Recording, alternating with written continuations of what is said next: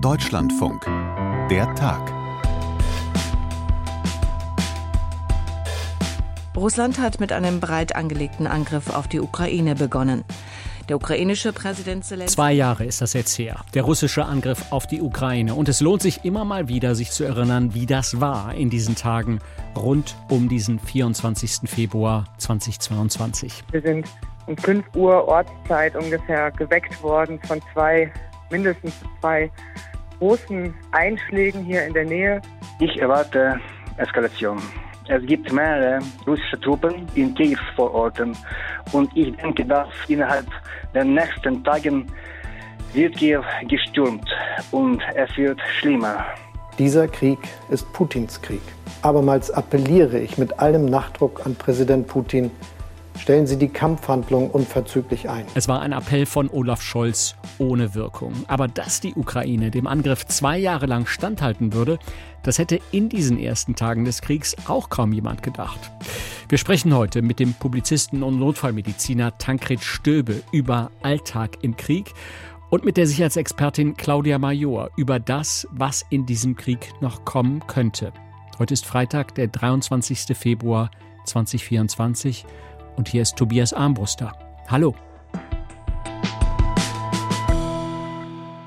Wenn wir über den Krieg in der Ukraine sprechen, dann geht es ganz oft um Landkarten, um Frontverläufe und um Debatten im Bundestag. Und wir blenden dabei leicht aus, dass Krieg vor allem heißt Tote, Trauer, Verletzungen und Blut. Der Notarzt Tankred Stöbe war in den vergangenen Jahren mehrmals im Kriegsgebiet unterwegs, und zwar mit Ärzte ohne Grenzen. Und wie er mir erzählt hat, hat er dabei eine Menge erlebt. Ja, ich war insgesamt dreimal in der Ukraine, zu, äh, zum ersten Mal im, in der Hauptstadt Kiew und dann Odessa, Mykolaiv. Damals war auch Mykolaiv Grenzstadt. Äh, Cherson war noch nicht erreichbar für uns. Und äh, das zweite Mal jetzt im vergangenen, also jetzt nicht diesem, aber im, im Januar letzten Jahres war ich in Dnipro und Saporischia und äh, im letzten Sommer auch nochmal im Süden in Mykolaiv und Cherson. Und wie, wie arbeiten Sie bei diesen Einsätzen als Notarzt in der Ukraine? Ja, wir stehen so ein bisschen vor dem Dilemma, dass wir wissen, die Not, die medizinisch-humanitäre Not ist ähm, im Frontbereich am größten. Gleichzeitig ist das aber eben auch die gefährlichste und tödlichste Region natürlich dieses Krieges. Und ähm, so ist es ein ständiger Spagat zu sagen, wie schaffen wir es möglichst nah heranzukommen, wo eben dann die Zivilisten noch leben, aber natürlich auch viele Verwundete sind. Und jetzt zuletzt konkret ging es eben darum, wie können wir ähm, Programme in Cherson ja, äh, also sozusagen von Mykolaiv mehr nach äh, Cherson verlagern. Und das ist dann natürlich mit einem enormen Sicherheitsaufwand verbunden, um immer äh, sicherzustellen, dass es, ähm, dass keinem von uns was passiert, aber eben, dass wir möglichst nah auch rankommen äh, an die Bedürftigen. Können Sie uns vielleicht mal eine Situation schildern, die Sie in den vergangenen beiden Jahren in der Ukraine besonders beeindruckt hat? Ja, gerade im letzten Einsatz, ähm, es gibt ja viele leitende Ärztinnen, Klinikdirektorinnen, also ähm, wirklich sehr kompetente Ärztinnen in der Ukraine und eine von Ihnen, mit denen wir uns zusammengesetzt haben, die nach fünf Minuten sagte, ähm, jetzt nicht mehr reden, wir wollen jetzt Lösungen. Und ähm, die Not in dieser Klinik war mit äh, allen Zimmern, die voll mit Schwerstverletzten waren, die sagt, wo wir sagten, wir brauchen eben Räume für sowohl ähm, Einzelkonsultationen mit unseren Psychologinnen wie aber auch Gruppensitzungen. Und dann sind wir durchs Krankenhaus und haben einen kleinen Holzschuppen vor der Eingangstür gefunden, den wir umgebaut haben und haben im Logistikraum ein Zelt aufgestellt, wo wir dann jetzt auch für den Winter Wärme installieren konnten und konnten so in wenigen Minuten zwei Lösungen finden, die nicht perfekt sind, aber dieser Wille nach, nach sinnvollen praktischen Lösungen, den habe ich immer wieder erlebt und das ist wunderbar, weil ich mir das manchmal auch hier in Deutschland wünsche, dass wir schnelle, ähm, gute Lösungen für große Probleme finden und da habe ich den Eindruck, sind die Ukrainer aufgrund dieser Not, ähm, haben sie eine, eine hohe Kompetenz. Und sind Sie denn dort eigentlich immer nur in Krankenhäusern unterwegs oder sind Sie auch manchmal in, ich sag jetzt mal, in der Nähe vom Schützengraben? Wir sind auch in der Nähe der Front, vor allem wenn wir mit sogenannten mobilen Kliniken, also mit, mit Fahrzeugen, mit Ärzten, äh, Pflegenden, Psychologinnen direkt in die Dörfer fahren, wo es eben keine medizinische Infrastruktur mehr gibt. Ähm, und das müssen wir natürlich sorgsam vorbereiten, jeden Tag gucken, ob es möglich ist, überhaupt aus Sicherheitsgründen dorthin zu fahren. Aber da versuchen wir eben auch so nah wie möglich an die Front zu kommen, weil wir immer wissen, es gibt viele Menschen, die eben auch ihre Häuser, ihre Dörfer nicht verlassen wollen, die sagen, das ist alles, was ich habe. Wenn ich sie verlasse, kann ich nie mehr dahin zurückkehren. Und ähm, ja, da ist es eben wichtig, diesen Menschen medizinische Hilfe vor Ort anzubieten, weil sie sie sonst nicht bekommen. Wie gefährlich ist das denn dann als Notarzt so nah an der Front zu arbeiten? Ja, das ist genau das Dilemma. Also wir versuchen eben nicht ganz nah ranzukommen, weil dann wird es wirklich sehr gefährlich und auch tödlich. Können Sie uns und, das erklären? Ähm, Was bekommen Sie mit vom Krieg? Schlagen da bei mhm. Ihnen Geschosse ein, wo Sie stehen oder hören Sie es einfach nur sehr nah? Also Beispiel Cherson ist, dass dort einfach äh, unaufhörlich äh, geschossen wird und dass es eben auch so nah an der Front ist. ist das ist ja am Dnipro-Fluss, dass, ähm, dass alle Warnsysteme, auch die Warn-Apps, die wir alle verwenden, die ähm, ankündigen, wenn, wenn Geschosse fliegen, die sind alle natürlich nur nachträglich, weil die äh, Bomben und Raketen viel schneller sind. Ähm, und da sind wir einfach permanent dem ausgesetzt aber eben auch, und das war eine Erfahrung im letzten Januar in Dnipro, die äh, Stadt ist die letzte Millionenstadt, eigentlich doch auch gut entfernt von der Front, aber da ist Mitte Januar ähm, eine fast 1000 Kilo Bombe in einen Wohntrakt äh, zwei Kilometer von unserer Behausung eingeschlagen. Und äh, das war natürlich eine dramatische Erinnerung, dass es nirgendwo wirklich sicher ist. Also diese ja, immer wieder auch benannte falsche Zeit, falscher Ort, das ist äh, eben überall in der Ukraine äh, die Gefahr. Wie lange bleiben Sie dann als Notarzt an solchen Orten?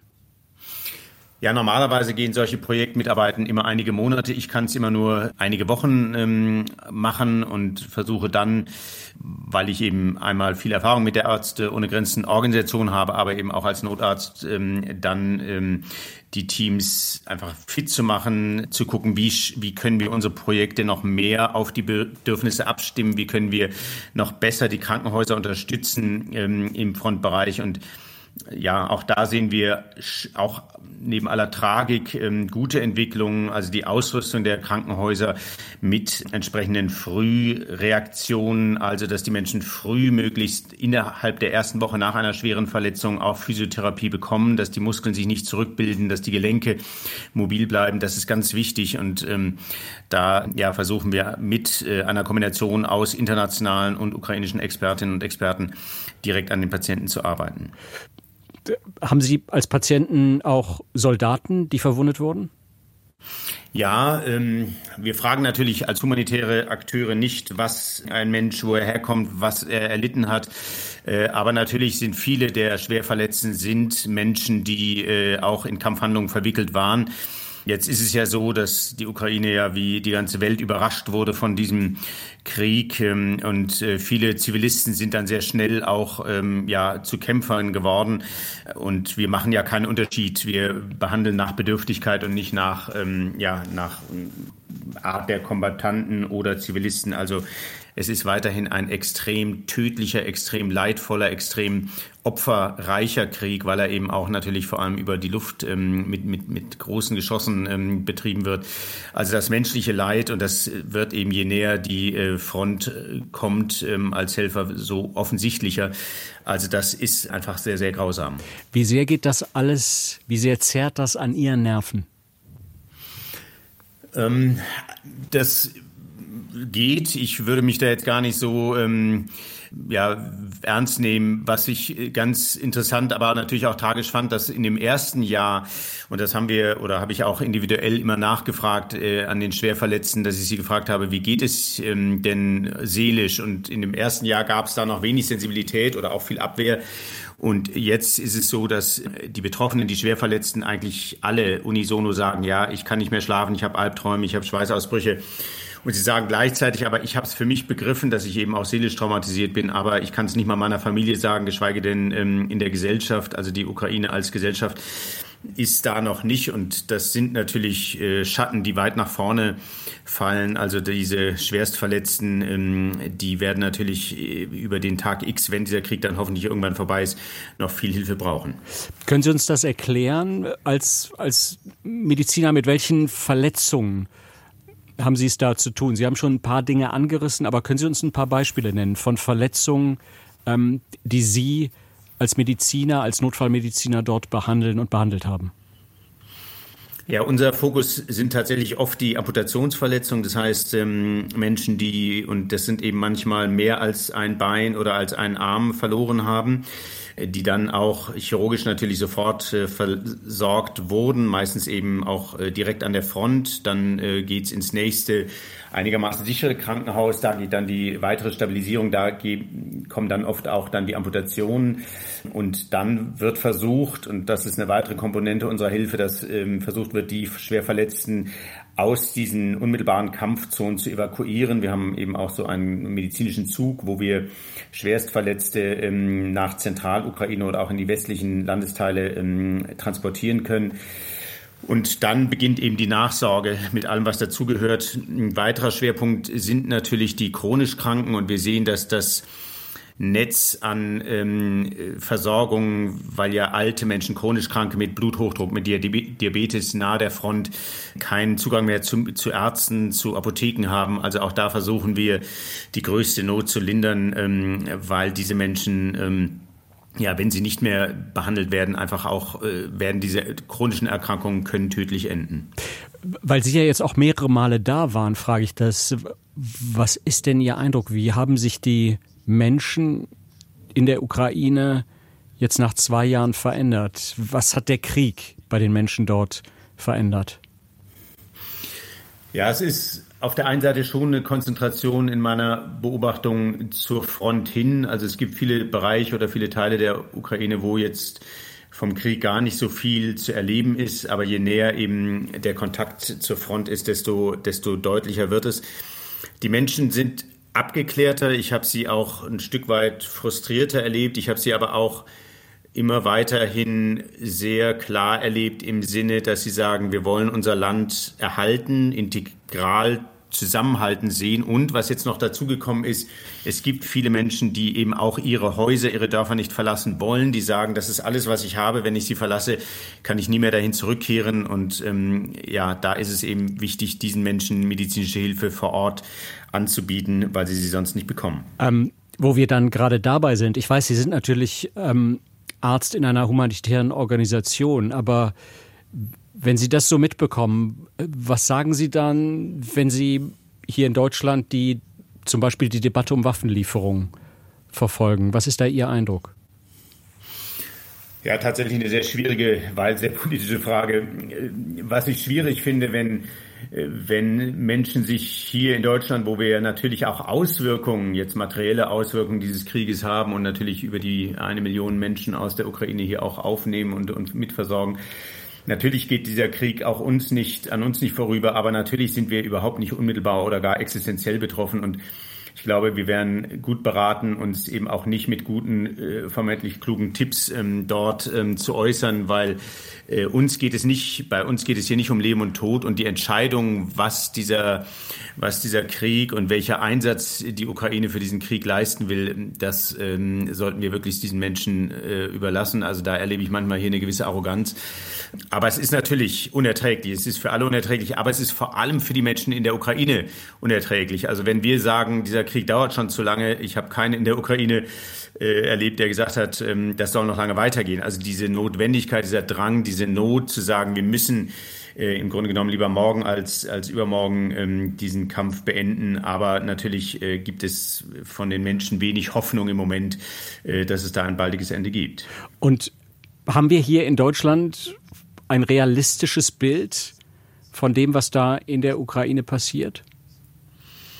Ja und nein. Also auf der einen Seite habe ich es in, in den letzten 20 Jahren nicht erlebt, dass äh, eine so anhaltend, so lang anhaltende Solidarität, Unterstützung, wirklich auch großartige Hilfe, wie es jetzt hier in Deutschland äh, zur, zur Ukraine geleistet wird. Das ist schon wirklich eindrucksvoll. Auf der anderen Seite gibt es hier auch immer wieder Stimmen, die ja, sich Urteile erlauben, ohne wirklich in dem Land gewesen zu sein, ohne wirklich vielleicht auch mit Betroffenen sich ausgetauscht zu haben. Und ähm, mein allergrößter Respekt ist tatsächlich der Menschen, die dort diesen, dieses Grauen jeden Tag irgendwo aushalten, durchleben, äh, den Mut zusammenhalten und irgendwo weitermachen, weiter überleben. Also da habe ich äh, sehr eindrucksvolle, auch berührende Schicksale erlebt, immer wieder in der Ukraine. Und ähm, ja, da äh, können wir vielleicht von den Menschen eine ganze Menge lernen. Der Notarzt und Publizist, Buchautor Tankred Stöbe hier bei uns heute im Podcast Der Tag. Herr Stöbe, danke Ihnen vielmals für diese Eindrücke und für diese Schilderung. Ich danke Ihnen. Der rhetorische Aufrüstungswettbewerb kennt keine Grenzen mehr. 300 Milliarden Euro Sondervermögen, den Krieg nach Russland in die Ministerien tragen, tönt es aus ihren Reihen. Andere reden über nukleare Aufrüstung in Europa. Und die dritte Wunderwaffe soll endlich die Realität auf dem Schlachtfeld umkehren.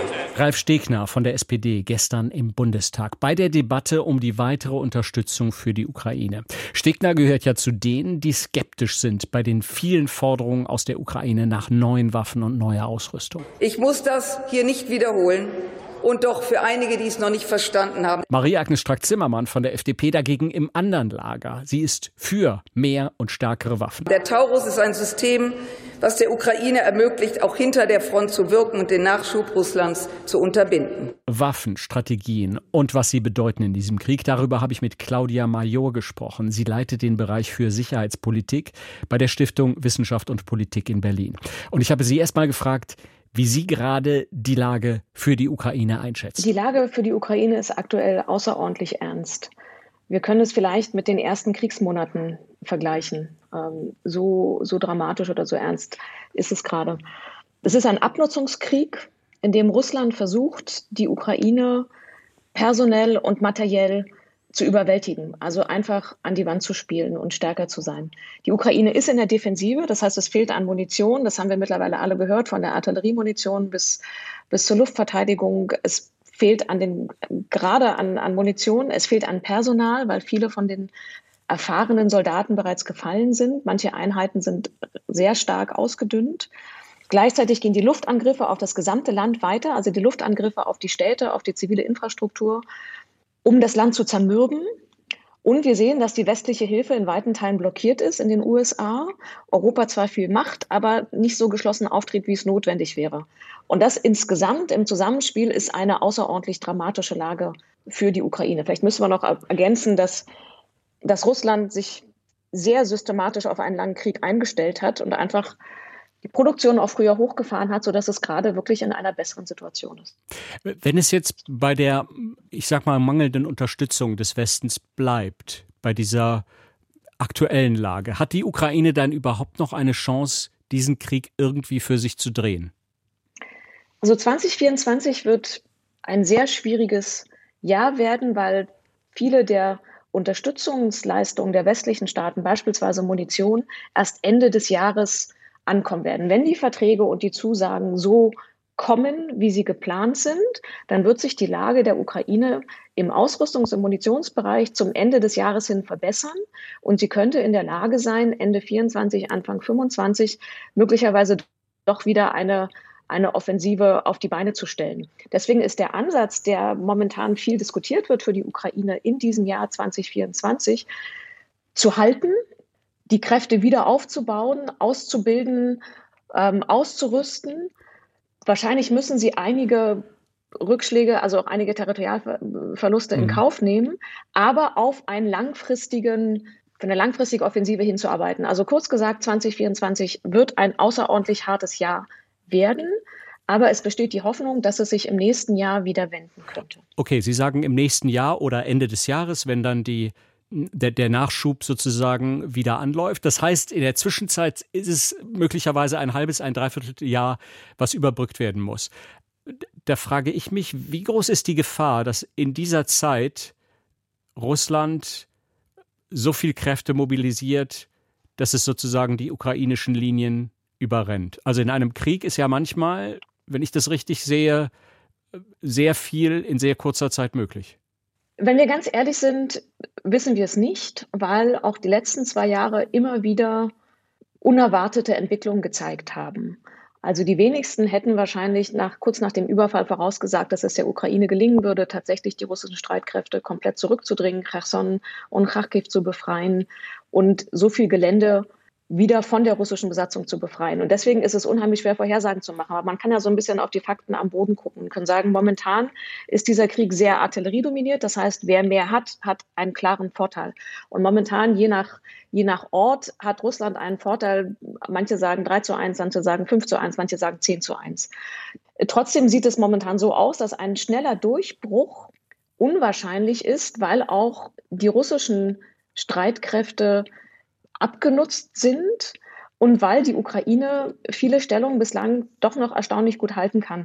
Deswegen gehen viele davon aus, dass es in diesem Jahr taktische Rückzüge geben wird, so eine Begradigung der Frontlinien, aber dass schnelle, große Durchbrüche eher unwahrscheinlich sind. Aber nochmal, ähm, wir haben im letzten Jahr gesehen, dass es schwer vorhersehbar ist. Wie groß ist denn die Gefahr, dass der Ukraine die Soldaten ausgehen?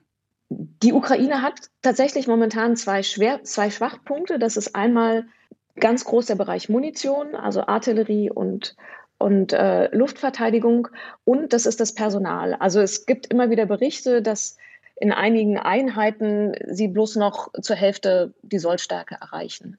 Langfristig ist es ein Problem, weil das erfahrene Personal gefallen ist, weil viele, die nachgerückt sind, nur unzureichend ausgebildet sind und weil es auch immer mehr Ukrainer gibt, die nicht in den Streitkräften dienen wollen. Und deswegen ist das langfristig tatsächlich ein Problem. Aber wir müssen auch sagen, es ist völlig klar, dass ein Land mit 40 Millionen Einwohnern wie die Ukraine gegen ein Land mit 140 Millionen Einwohnern wie Russland es natürlich von den Zahlen her nie aufnehmen kann. Und ja. deshalb war auch immer der Ansatz der Ukraine, das durch eine Qualität der Ausrüstung zumindest gewissermaßen auffangen zu können. Oder könnte es sein, dass die Ukraine irgendwann sich anderwo, anderswo nach Soldaten umsieht? Dass sie möglicherweise auch den Westen auf, auffordert, äh, Soldaten aus, aus westlichen Ländern, aus europäischen Ländern zu schicken? Ich sehe momentan keinerlei Bereitschaft von den westlichen Staaten, aktiv mit Truppen einzutreten. Das ist die Debatte, die wir die letzten zwei Jahre hatten. Es gab zwei klare, zu sagen, Leitplanken, dass die westlichen Staaten, auch die NATO, nicht aktiv in den Krieg eingreift, indem sie selber eingreift oder indem sie Bodentruppen schickt. Und an diesen beiden roten Linien hat sich meines Erachtens gar nichts verändert. Äh, die sind in den zwei Linien, in den zwei Jahren, zurückliegenden Jahren eher noch härter geworden, ist mein Eindruck. Jetzt haben wir hier in Deutschland ja seit, seit vielen Monaten die Debatte um neue Waffensysteme für die Ukraine. Stichwort Taurus Marschflugkörper. Gestern die, die Entscheidung im Bundestag, dass zwar weitere Waffensysteme geschickt werden sollen, aber Taurus äh, definitiv erstmal nicht. Wie, wie entscheidend ist so ein Gerät für den Krieg? Ich glaube, es ist wichtig, angesichts der doch etwas aufgeheizten Debatte immer noch mal zu sagen, es gibt kein einzelnes Waffensystem, das diesen Krieg entscheiden kann. Weder der Kampfpanzer noch der Marschflugkörper Taurus. Also es gibt da kein, ein, kein Gamechanger. Punkt. Was die Ukraine braucht, ist ein Paket aus militärischer Unterstützung. Und in diesem großen Paket wäre auf der Liste ganz oben Artilleriemunition. Dann gibt es andere Sachen wie Ersatzteile und Wartung, ähm, wie äh, Luftverteidigung, äh, elektronische Kampfführung, Drohnenbestandteile. Also es gibt eine ganz lange Liste. Auf der Liste ist auch Taurus.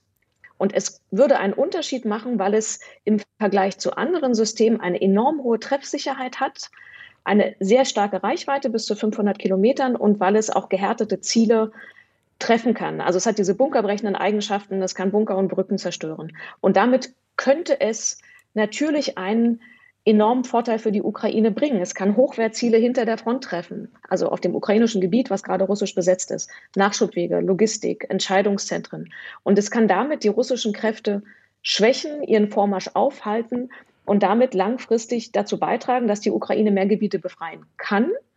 Und es schützt die ukrainischen Kräfte, weil sie aus großer Reichweite äh, natürlich ähm, ähm, abgeschossen werden können. Und deswegen, ja, es würde der Ukraine helfen. Es gibt die britischen Storm Shadow, es gibt die französischen Scalp, die der Ukraine geholfen haben. beispielsweise mit Angriffen auf die Krim, beispielsweise auf das Hauptquartier der Schwarzmeerflotte. Deshalb ja, sie wären sinnvoll, sie wären hilfreich und ich persönlich kann nicht nachvollziehen, warum sie nicht geliefert werden. Aber wäre das nicht ganz klar eine, eine weitere Eskalation, diesmal vom Westen vorangetrieben? Nochmal, wir haben französische und britische Marschflugkörper, die vergleichbar sind und die zu keiner besonderen russischen Reaktion gefühlt haben. Und ich glaube auch, wir müssen uns nochmal kurz einen Schritt zurückgehen und sagen, wer diesen Krieg seit zwei Jahren oder eigentlich seit zehn Jahren, seit der Annexion der Krim 2014 eskaliert. Das ist Russland, die diesen Krieg mit dem Angriff, mit den systematischen Angriffen auf den Rest der Ukraine, auf die zivile Infrastruktur, auf die Städte regelmäßig neu eskaliert. Das heißt, die Eskalation liegt auf russischer Seite. Wenn man von diesem einen Waffensystem ausgeht, kann man zumindest gucken, dass auf die französischen und britischen keine besondere Eskalationsreaktion gekommen ist. Ich glaube, wir sollten weniger darauf gucken, was Russland macht, sondern überlegen, was die Ziele sind. Und die hat ja auch die Bundesregierung vorgegeben. Also in den verschiedenen offiziellen ähm, Aussagen der Bundesregierung steht, dass das politische Ziel ist, dass die Ukraine ihre Territorien befreien kann. Und dann muss man ja von diesen politischen Zielen die militärische Ableitung machen und fragen, was braucht die Ukraine, um dieses Ziel zu erreichen? Und dann kommt man in die militärische Ausrüstung, man kommt auch in die politische Unterstützung und in die wirtschaftliche und in die finanzielle Unterstützung. Aber im militärischen Bereich wäre das, wäre dieser Marschflugkörper etwas, was der Ukraine helfen würde, dieses politische Ziel zu erreichen. Jetzt haben Sie schon gesagt, Frau Major, am Anfang des Gesprächs, dass sozusagen Ende des Jahres äh, weitere Unterstützung anrollen wird, dass der Nachschub dann bis, bis dahin in Gang kommt. Was ist denn Ihr Eindruck? Sie haben ja auch die, diese sozusagen diese Wunschliste erwähnt, diese Einkaufsliste, die die Ukraine zusammengestellt hat. Ähm, ist das ist das angekommen im Westen? Also ist die ist die Hilfsbereitschaft da? Hat man diese Notwendigkeit erkannt? Oder sind die Unterstützer der Ukraine eher, ich sag mal, halbherzig bei der Sache? Also mein Eindruck auch auf der Münchner Sicherheitskonferenz war, dass es ein großes Gefühl von Dringlichkeit gab, aber dass die daraus folgende Handlungsbereitschaft ähm, in, in, nicht so groß war. Und woran, woran liegt ähm, das Ihrer Meinung nach? Woran liegt diese Diskrepanz? Woran die Diskrepanz genau liegt, fällt mir sehr schwer einzuschätzen. Ich habe den, den Eindruck, dass es dass die, die Dringlichkeit unterschiedlich verteilt ist, dass in den Ländern, wo es ein großes Bedrohungsgefühl gibt, wie bei den baltischen Staaten, Polen oder Dänemark, ähm, den nordischen Staaten, dass es dort eine große Bereitschaft gibt, auch mehr zu machen. Beispielsweise die äh, Dänemark, das jetzt nochmal angekündigt hat, äh, seine Artillerie der Ukraine zur Verfügung zu stellen. Aber dass diese Dringlichkeit ungleich verteilt ist. Ähm, dazu kommen natürlich politische Blockaden. In den USA ist der Wahlkampf so polarisiert, dass das Ukraine-Paket blockiert ist. Und damit ist der größte und wichtigste Unterstützer erstmal lahmgelegt. Also die Dringlichkeit, dass die Kosten eines russischen Sieges noch größer wären als die Kosten der Unterstützung für die Ukraine jetzt, dieses Gefühl meines Erachtens hat sich noch nicht so durchgesetzt. Frau Major, vielleicht noch zum Schluss diese Frage. Nach zwei Jahren Krieg, was kann man sagen? Wie wichtig ist dem Westen eigentlich die Ukraine, dieses Land, dieses Territorium? Einerseits ist die Ukraine den westlichen Staaten enorm wichtig. Das zeigen ja die Waffenlieferungen, das zeigen die finanzielle Unterstützung, das zeigt die politische Unterstützung von Ländern wie Deutschland. Wir sind ja, oder die Bundesrepublik ist ja gerade mit Blick auf die militärische Unterstützung über sich hinausgewachsen. Es hätte sich ja keiner vorstellen können, dass Deutschland mal Panzerhaubitzen und Panzer an die Ukraine liefert. Das heißt, einerseits ist die Unterstützung sehr stark.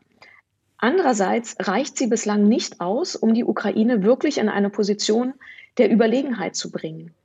Und damit entsteht letztlich der Eindruck, dass die Ukraine uns zwar wichtig ist, aber möglicherweise doch nicht wichtig genug. Russland setzt auf einen langen Krieg. Russland setzt darauf, dass die westlichen Staaten, wo auch die Entscheidungen demokratisch immer wieder legitimiert werden müssen, dass die westlichen Staaten einen langen Konflikt nicht durchhalten. Und momentan scheint ihnen die Blockade der amerikanischen Hilfen recht zu geben. Russland guckt auf die zerstrittene Münchner Sicherheitskonferenz, auf den fehlenden europäischen Konsens. Es blickt auf das blockierte Hilfspaket in den USA und kann eigentlich die Schlussfolgerung ziehen, der Westen hält einen langen Konflikt nicht durch. Russland hält diesen Konflikt länger durch, er stellt die Industrie um, es mobilisiert Soldaten. Und damit ist für Russland letztlich die Schlussfolgerung, es hält es länger durch. Und damit steht die Vermutung, diese ganz schreckliche Vermutung im Raum, dass für Russland die Ukraine wichtiger ist als für uns. Und das ist etwas, dieser, dieser Annahme, meines Erachtens sollten die westlichen Unterstützerstaaten, gerade die Europäer angesichts der amerikanischen Blockade, entschieden entgegentreten und halt nicht dieses lange sozusagen auf der Landstraße versacken lassen annehmen, sondern gerade jetzt ganz stark diesem Eindruck des, des Westen, der Westen hält es nicht durch, entgegentreten und die politische, wirtschaftliche, militärische Unterstützung langfristig systematisch sichern und hochfahren, um diesen Eindruck der Verlässlichkeit auch langfristig zu geben. Claudia Major, Stiftung Wissenschaft und Politik. Frau Major, vielen Dank für das Gespräch. Ich danke Ihnen. Ein Gespräch mit der Sicherheitsexpertin Claudia Major und Eindrücke des Notfallmediziners Tankred Stöbe. Das war ein Schwerpunkt hier bei der Tag, kurz vor dem zweiten Jahrestag des russischen Angriffs auf die Ukraine. Feedback wie immer gerne an der Tag deutschlandfunk.de und im Team für diese Episode waren Sissi Hartneck und Tobias Armbrüster. Wir sagen Danke und ciao.